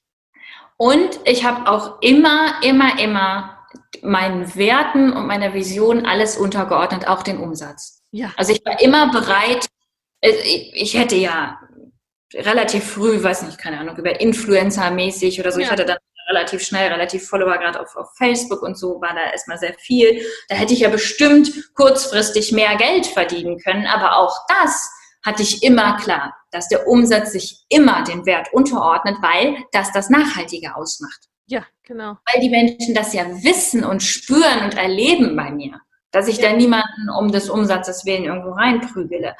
Ähm, und das, das Nee, und dass ich auch diese, diese Klarheit hatte, dass, diese, dass der Impact und dass es für viele leistbar ist, vorne steht. Und gleichzeitig, und das steht in einer Spannung zueinander. Und ich will nicht behaupten, dass ich das immer einfach habe entscheiden können. Und gleichzeitig die Notwendigkeit, da aber Geld zu verdienen. Und zwar relativ schnell, relativ viel. Ja. Also da war nicht viel Spielraum. Wir haben dann sehr früh alles auf eine Karte gesetzt. Das heißt, es war wirklich Sink or Swim. Also entweder es funktioniert oder es funktioniert nicht. Und die gesamte Familie hat von Anfang an dran gehangen. Ja. ja. Nach wenigen Monaten, die ich den Blog hatte, ähm, hatten wir keinerlei weiteren äh, Unterstützung mehr. Wir haben äh, da zum Teil von Hartz IV gelebt und zum Teil von einem Stipendium. Und dann haben wir alle davon gelebt. Dass ja. wenn man auf Hartz IV gelebt hat, war natürlich das, das Niveau sozusagen nicht hoch, aber es war trotzdem ähm, eine wahnsinnige, ähm, ein wahnsinniges Risiko, was wir eingegangen sind. Auch das ist nicht für jeden was. Und ja. dieses Risiko hat natürlich dazu geführt, dass ich immer wieder schwere Entscheidungen auch habe treffen müssen zwischen will ich, wie will ich hier das Geld verdienen, was ist das, was für mich vertretbar ist und was ist es nicht mehr. Und ich habe grundsätzlich das Geldverdienen untergeordnet meinen Werten, aber das heißt nicht, dass ich nicht ab und zu mal auch ordentlich im Dilemma gelandet bin. Das muss man auch ganz klar an der Stelle ja. sagen. Ich will jetzt hier auch nicht äh, heiliger hinstellen, als ich bin, weil das natürlich eine Spannung ist, in der jeder, der, der Mensch ist und ein Business hat, äh, zwischen Werten und, und äh, Geld verdienen mit diesen Werten und trotz diesen Werten und wegen diesen Werten äh, steht. Und diese Dilemmata waren für mich sehr, sehr real, ja. weil, ähm, weil wir sofort volles Risiko gegangen sind. Wir sind ja. dann ja ausgewandert. Also da gibt es gibt auch hier, es gibt kein Sicherheitsnetz, es gibt kein Sozialnetz, es gibt keinen doppelten Boden. Ja, ja, also deswegen, ne, das sind so, das sind so Punkte, dass es ja dass es ja nie nur leicht ist oder nie, äh, also nur leicht ist nicht richtig, aber dass es, äh, dass es etwas gibt, wo es kein Spannungsfeld äh, hin und wieder mal gäbe. Genau, darum also, geht es in meiner ganzen Arbeit. Ja. Spannungsfeld zwischen, zwischen grundsätzlichen ethischen Entscheidungen, ja. Ja, ja, ne, also die, die, äh, die haben wir als Unternehmer immer wieder, die gibt es äh, im Angestelltenverhältnis und das ähm, darum geht es ja darum, diese Entscheidungen klar zu haben. Diese Entscheidungen klar zu haben, die, äh, die Werte klar zu haben, wie du gesagt hast, ne, im Zweifel den Umsatz dem Wert untergeordnet, Immer, ja. aber auch klar, äh, ne, ein gewisser Umsatz X muss da sein. Mhm äh, die Entscheidung zu treffen, ne, ich bin hier der Breadwinner, ich ernähre die Familie, das heißt, das muss irgendwie auch äh, gegeben sein, schlicht und ergreifend. Ähm, auch zu sagen, also äh, wir haben darüber gesprochen, äh, dass auch mit geringer Arbeitszeit ne, die entsprechenden Verdienste möglich sind. Ja. Aber es ist ja schon auch so, auch bei skalierbaren Produkten und so weiter, ist, äh, sagen wir mal, die sind nicht komplett zeitunabhängig. Das nein, heißt, nein. es wäre ja schon so gewesen, dass wenn du die doppelte Zeit pro Woche arbeitest, rein theoretisch, ne, wenn du das überhaupt könntest, äh, ne, oder äh, ne, wenn du das Maximum dessen arbeitest, was du kannst, äh, wären ja Dinge schon auch irgendwie noch schneller oder noch, äh, noch höher ja. und so weiter gegangen. Ne? Also, ja. Ich habe bewusst im, ich glaube, das hat im letzten Jahr, seit dem letzten Jahr angefangen, dass ich bewusst das Tempo rausgenommen habe. Das tue ich momentan auch wieder. Also ich bewusst das Tempo aus dem Wachstum raus, weil natürlich, wenn man das am Anfang so macht, wie ich es gemacht habe, so Facebook-mäßig, move fast and break things, dann geht Sachen kaputt. Dann muss vieles nachgeholt werden. Ich habe letztes Jahr intensiv Wissen nachgeholt. Wenn ich nicht, ich wie ich schon sagte, ich habe nie in einem Unternehmen gearbeitet. Mir fehlt da ganz viel. Mir fehlt da ganz viel Wissen und Strukturen und Grundlagen. Ich habe gelernt, wie man Finanzen organisiert und über Steuern, auch wenn sie mich nicht wirklich interessieren, aber zumindest so grundsätzlich. Ähm, ja. äh, lauter solche Sachen, Teamführung, mich selber kennenlernen, Persönlichkeiten verstehen. Ähm, ähm, was habe ich noch gemacht? Ich habe mich intensiv mit Branding und Marketing beschäftigt, weil ich davon keine Ahnung habe. Und weil ich, ich das heißt, ich habe immer wieder auch bewusst Bremsen reingezogen und habe gesagt, Moment, da an der Stelle, da müssen wir jetzt richtig reingehen.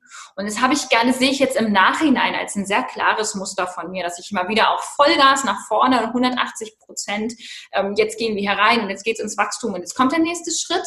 Ähm, und dann auch immer wieder dieses Moment, Moment, Moment, jetzt erstmal wieder sortieren und die Grundlagen legen und gucken, was ist schiefgelaufen, was können wir daraus lernen. Das waren dann so Punkte wie zum Beispiel, es ist zwar nice, irgendwann einen gewissen Umsatz zu haben, dass man davon leben kann, aber wenn man sein Geld nicht nie gelernt hat, anständig zu verwalten, dann ja. ist es auch ganz schön schnell wieder weg. Und wenn dann noch ja. kommt und steuern will, dann wird es schwierig.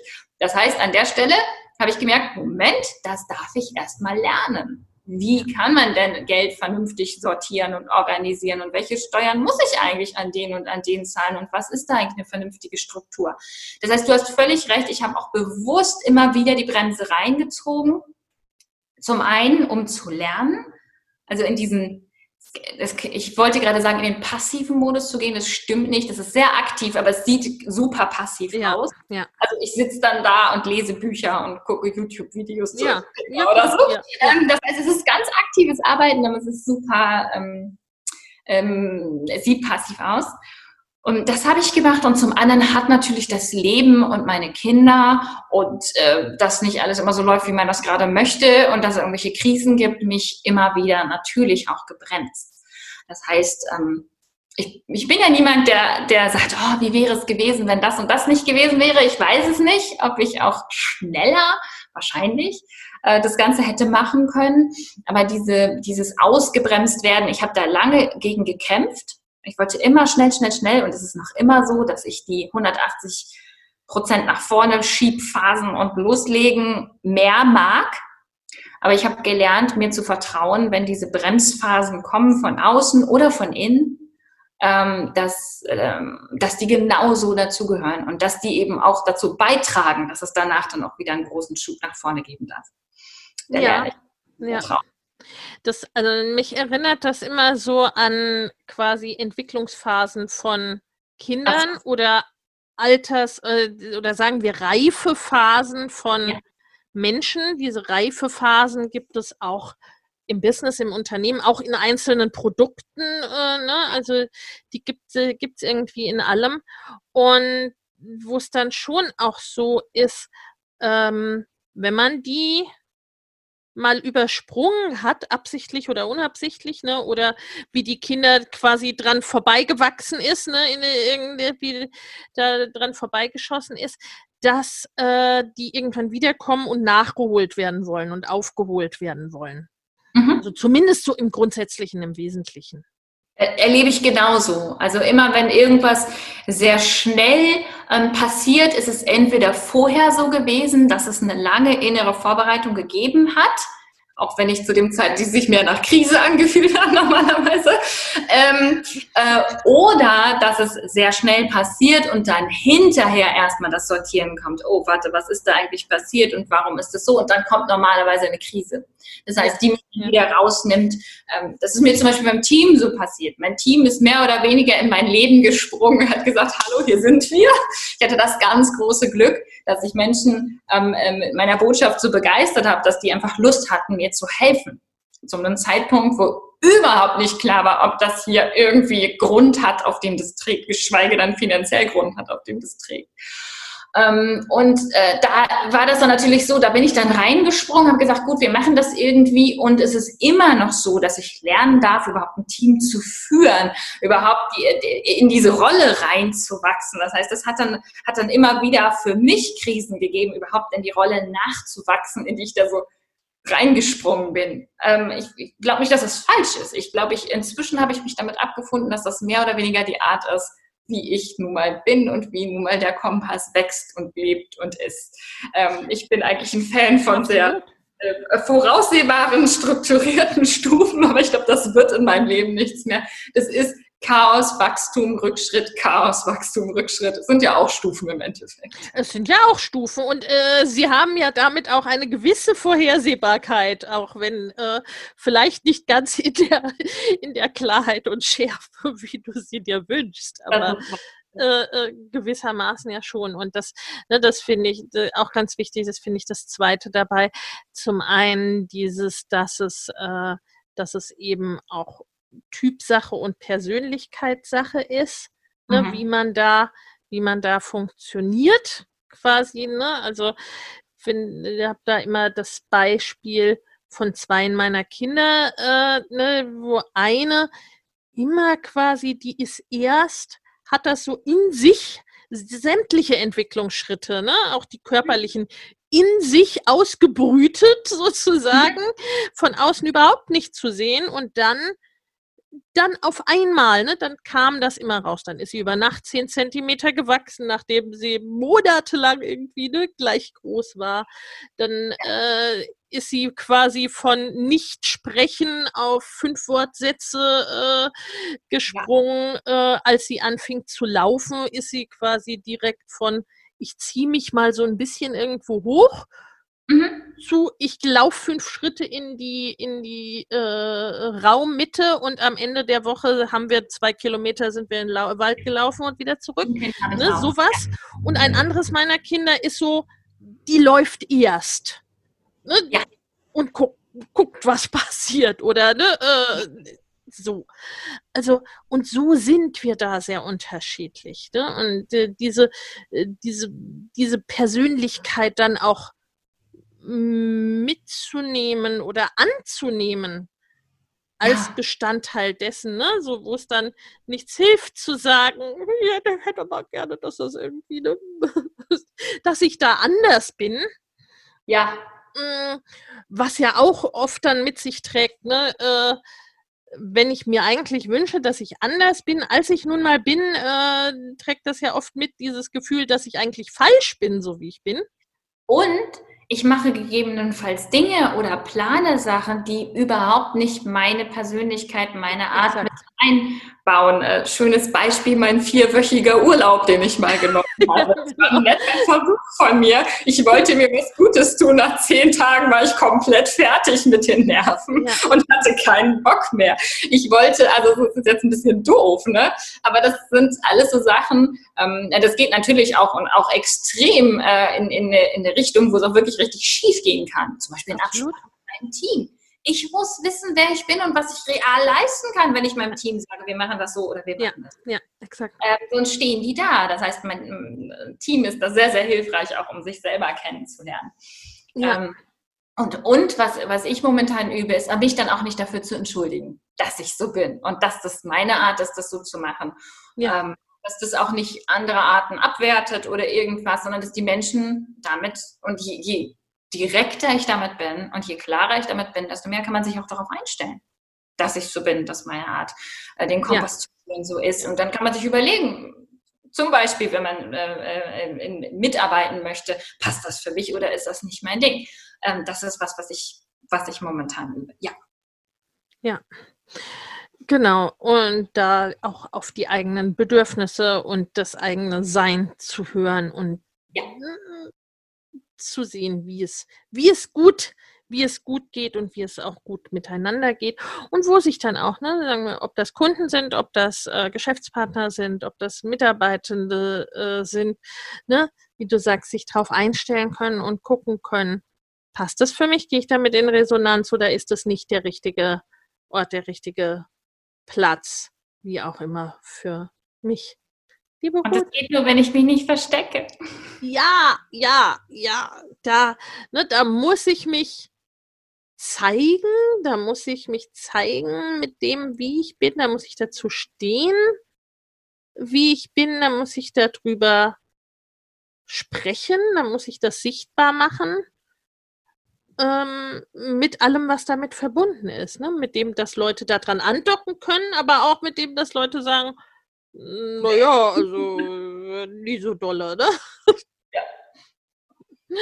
Mm, ja, und das braucht dann letztendlich dann auch wiederum das, das Vertrauen in sich, das Selbstvertrauen oder das, also dieses, ne, äh, dieses anzuerkennen, dass, dass man deswegen nicht falsch ist, mhm. und dann zu sagen, so bin ich äh, und so ist mein Unternehmen, deal with it.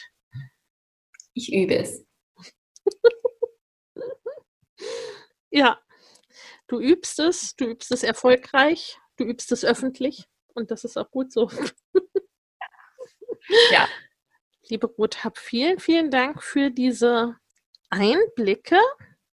Hm, vielleicht noch mal ganz kurz, wir haben es schon ange, angesprochen, so wie ihr euch grundsätzlich organisiert. Die Kinder sind zu Hause, dein, äh, dein Mann macht die hauptsächliche äh, Care-Arbeit, wie es so schön heißt. Ne? Ähm, ähm, aber so ganz von der Umsetzung her, was hilft dir dabei oder wie gestaltest du dir die Strukturen, die du brauchst oder die du möchtest? Ähm, das der, der große Nachteil an dem, ähm, dass wir alle immer zusammen sind und niemand irgendwo hin muss, außer natürlich, man hat mal einen Termin, aber halt nicht irgendwie täglich alle aus dem Haus oder so, ähm, war für mich immer, dass die Struktur fehlt. Ich bin ein Mensch, der Struktur mag.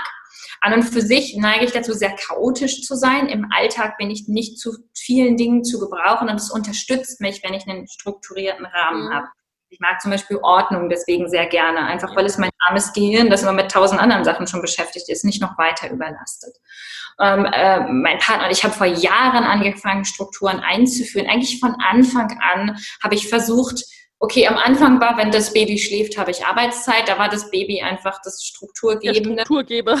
genau, jetzt ist das Baby kein Baby mehr und jetzt ist es dann ähm, irgendwann so gewesen, dass mein Partner darum gebeten hat, weil wir total zusammengestoßen sind mit diesem, ich brauche das jetzt und ich brauche das jetzt und ich sehr unflexibel bin mein Partner könnte wahrscheinlich auch ohne diese Strukturen leben, weil der sehr flexibel wird. Der kann dann gucken, ah, jetzt braucht aber die Person das und eigentlich wollte ich nachher mhm. noch das kannst du jetzt eine halbe Stunde und dann heute Abend wieder eine Stunde, mich macht das wahnsinnig. Wenn ich geplant habe, dass ich das heute so mache, dann muss ich das heute so machen, sonst werde ich unglücklich. Das heißt, wir haben da viel ausprobiert, uns auch viel gestritten ähm, und haben dann festgestellt, dass, ähm, dass ein feste Rahmen uns gut tun, ihm auch. Also wir haben den Tag so grundsätzlich ähm, in Vor- und Nachmittag aufgeteilt und ich habe feste Arbeitszeiten.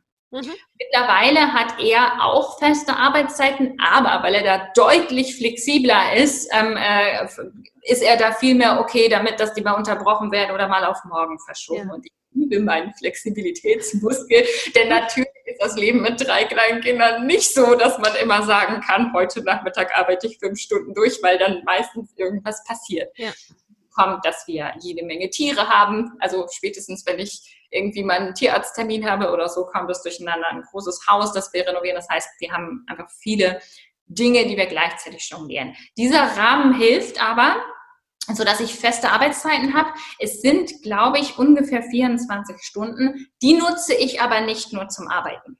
Momentan, diese Woche zum Beispiel, hänge ich rum und gucke Designated Survivor in Ruhe. Ähm, das heißt, das ist gerade mein Ding. Und ich, ich, entschuldige mich dafür nicht mehr. Das finde ich ganz toll. Ja. Das heißt, offiziell meine Arbeitszeiten. Ich kann da prinzipiell tun, was ich will. Ich bin nicht zuständig.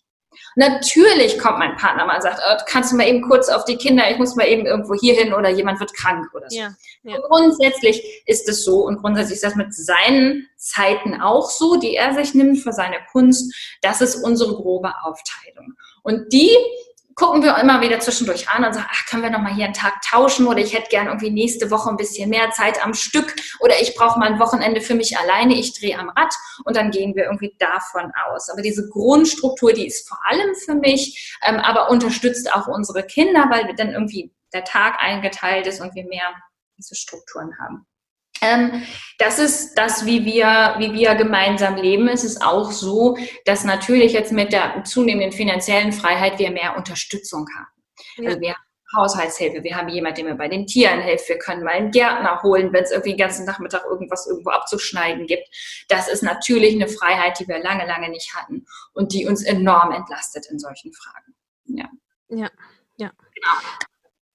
Das ist, finde ich, auch so ein Grundding, ne? dass äh, dass das finanzielle Bedürfnisorientierung, also Bedürfniserfüllung, ja an vielen Stellen schon auch einfacher macht. Absolut. Deshalb auch so wichtig ist für Familien. Absolut. Wir können einfach ganz viele Sachen auslagern, die wir nicht machen wollen und dafür mit den Kids auf dem Sofa rumhängen, weil das, und da sind mein Partner und ich uns immer einig gewesen, das ist das Wichtigste. Und da haben wir dann eben lange gar kein Geld gehabt, bis ich dann irgendwie den Kompass gegründet habe, weil uns das immer noch wichtiger war, ähm, als äh, irgendwie voneinander getrennt zu sein, weil die Zeit geht vorbei. Ja. Und diese Zeit wollen wir genießen, die steht ganz vorne. Das ist auch in unserer Prioritätenliste ist Zeit mit den Kids und uns selber Gutes tun ganz oben und dann kommt alles andere. Also wir versuchen es zumindest. Manchmal verrutscht das so ein bisschen, so wegen alter Glaubenssätze und so, aber prinzipiell ist das völlig, da waren wir immer, Gott sei Dank, ich glaube wirklich von Anfang an so unterschiedlich wir sind, an der Stelle immer sehr klar miteinander. Die ja. Zeit mit die Zeit geht vorbei. Und das ist das, was wir irgendwann bereuen werden. Alles andere kann, der Efeu kann weiter wachsen und die Arbeit rennt nicht weg. ja, ja, ganz genau, ganz genau. Und auch das ist ein Werte klar haben definitiv. Ja. Ne? Also, mh, mm, wir haben schon viel über, äh, auch über Business-Herausforderungen zum Teil äh, gesprochen, aber mhm. insgesamt, ne, wo siehst du die großen oder für dich wesentlichen äh, Vorteile von Selbstständigkeit beziehungsweise Online-Business im Speziellen? Was ja in meiner Überzeugung uns schon viel, viel auch ermöglicht oder leichter macht. Und wo waren oder sind so da deine großen Herausforderungen oder wo du sagst, ah, den, den Teil an der Selbstständigkeit oder am Unternehmertum, den liebe ich jetzt nicht so sehr? Also ich gibt, es gibt, glaube ich, tatsächlich nichts, wo ich jetzt sage, das finde ich jetzt wirklich richtig doof, weil sonst würde ich es ja nicht machen. Ne? Ja. Ähm, es sind, es gibt Herausforderungen. Natürlich, die Herausforderung ist gleichzeitig das, was ich am allermeisten daran liebe, nämlich die große Freiheit da drin zu haben. Das heißt, ich muss mir überlegen, was ist meins. Ich habe keinen Rahmen mehr, der mir das vorgibt, wie das zu sein hat. Ja, die Technik, ne? Also die gibt so ein bisschen, ein ganz bisschen den Rahmen vor, wie so ein Kurs zumindest grob auszusehen hat und was möglich ist und was nicht.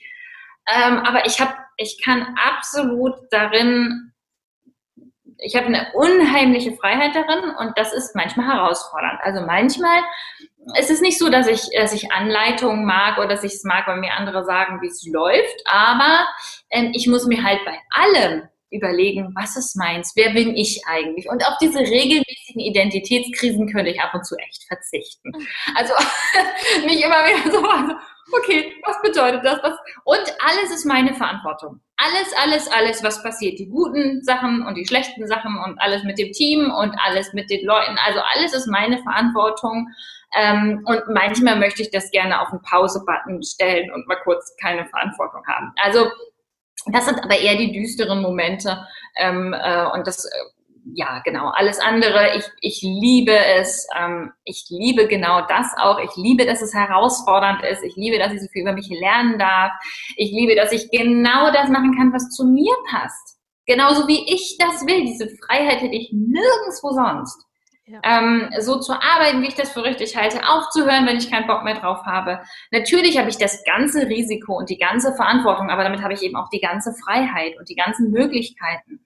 Ähm, ich habe, ich habe, ähm, ich kann mich ausprobieren. Ich kann ähm, habe hab eine enorme, ich habe so ein hohes Bedürfnis nach Selbstwirksamkeit in meinem Leben und ich liebe es, ähm, ähm, mit dem, was ich tue, ähm, wirksam zu sein in der Welt auf ganz vielen Ebenen. Ähm, das liebe ich sehr, sehr, sehr. Also diese Freiheit und natürlich mit dieser Freiheit kommt eine enorm hohe Selbstverantwortung und ein hohes Risiko. Ähm, und das persönlich würde ich nicht eintauschen wollen. Das muss man aber mögen. Also man muss die Verantwortung annehmen wollen und man muss das Risiko mit dem Risiko leben. Man kann das Risiko natürlich, man muss das auch nicht so krass machen wie ich, sondern man kann es ja auch minimieren. Ähm, aber das ist, das ist eine Realität, in der man da lebt. Mm, und ich persönlich liebe die sehr, sehr, sehr. Also die Möglichkeiten, die ich da habe, ähm, Menschen zu berühren und trotzdem mein Leben zu leben und Menschen und in den Austausch zu gehen und trotzdem ähm, alleine spazieren gehen zu können, alles innerhalb von fünf Minuten, das äh, mag ich sehr. Da bin ich auch der Technik sehr dankbar an dieser Stelle. Alle schimpfen immer so auf den technischen Fortschritt. Ich bin einfach nur unfassbar dankbar, dass ich ja. da diese Möglichkeiten an der Hand habe. Und ja, ich liebe es absolut. Super. Auch die Herausforderung. Ich gebe ja, es ja, ja, ohne die Wenn ich dann drin stecke, in dem Moment vielleicht nicht, aber so grundsätzlich hinterher ist man immer schlauer und dann ja. bin ich auch eigentlich, gab es das noch nie, dass ich nicht irgendwie eine größere Krise hatte und mich und dann hinterher gesagt habe, ah, dafür war das gut, das durfte ich dabei lernen. Ah, jetzt, also in dem Moment ist es halt irgendwie scheiße, aber wie, wie bei Entwicklungsschüben hinterher ist dann so, ah, na klar, ja, das war dran. Dafür war es da. Damit tröste ich mich dann in so einer Krise. Ja, ja. dann werde ich das schon verstehen. Ja, ja. Aber ja. eben diese, ne, diese Selbstwirksamkeit und ähm, Freiheit. Freiheit, ja. Ja, die das alles mit sich bringen. Unternehmertum in a nutshell. Ja, absolut. Ja. Vielen herzlichen Dank, liebe Ruth, für diese Einblicke und für dieses Mitnehmen in, in deine Welt, in dein Unternehmen. Und ja, wo finden wir dich denn? Dass wir das auch noch verlinken können in den Shownotes natürlich. Ihr findet mich unter www.derkompass.org. Da findet ihr den berühmt-berüchtigten Blog, mittlerweile auch mit Audiospur. Ähm, da kann man sich erstmal einlesen in, in, ähm, in, meine Welt und in unsere, unsere Ideen und ähm, ein bisschen abspüren, äh, was da passt und was da nicht passt. Ähm, da kann man sich auch kostenlose Ressourcen runterladen. Und ansonsten sind wir auf Social Media vertreten, auf Facebook, auf Instagram, auf TikTok, auf YouTube ähm, und wer mag, kann sich natürlich auch noch in unseren Newsletter eintragen. Da gibt es auch nochmal zwischendurch Infos. So, da kann man uns so finden in den Weiten des Internets. Und auf Alexa. Meine Technikfee wird immer böse, wenn ich das nicht dazu sage. man findet uns auch auf Alexa. So. Ja. Extra für Sie war das. Man sieht, ich habe den vollen Überblick in meinem Unternehmen. Ah ja, stimmt, Moment. Ja, das war, das war ja der Technikteil, ne? Das war der Technikteil, exakt. da sieht man wieder, wie schön diese Prioritäten klar gesetzt. Genau, wie die Aufteilung gut funktioniert. ja. Absolut. Ja, vielen herzlichen Dank. Und die berühmt-berüchtigten Weggefährtinnen, die sind momentan geschlossen, ne? Die öffnen das aber wieder im September. Die öffnen wieder im September. Wenn man es absolut gar nicht abwarten kann, kann man sich bei uns auf der Seite auch ähm, auf so eine Liste eintragen. Dann wird man 100 Pro benachrichtigt, wenn wir wieder aufmachen. Aber man kann das Spektakel nicht verpassen, wenn man uns auf Facebook folgt oder einen Newsletter bekommt oder auf Instagram folgt. Das werden wir groß ankündigen. Das machen wir nämlich nur noch einmal im Jahr. Dann machen wir den auf und dann sollen sie alle mit dazukommen und dann geht die Party los. Ich freue mich schon. Yes, cool. Jawohl. Vielen lieben Dank und dir, liebe Zuhörerinnen, lieber Zuhörer, vielen Dank fürs Zuhören und schaut bei der Ruth rein. Alles Liebe. Ciao. Wenn dir der Familienleicht Podcast gefällt, dann abonnier ihn doch einfach und lass uns auch gerne eine Bewertung bei Apple Podcast da. Hab eine gute Zeit und bis zum nächsten Mal.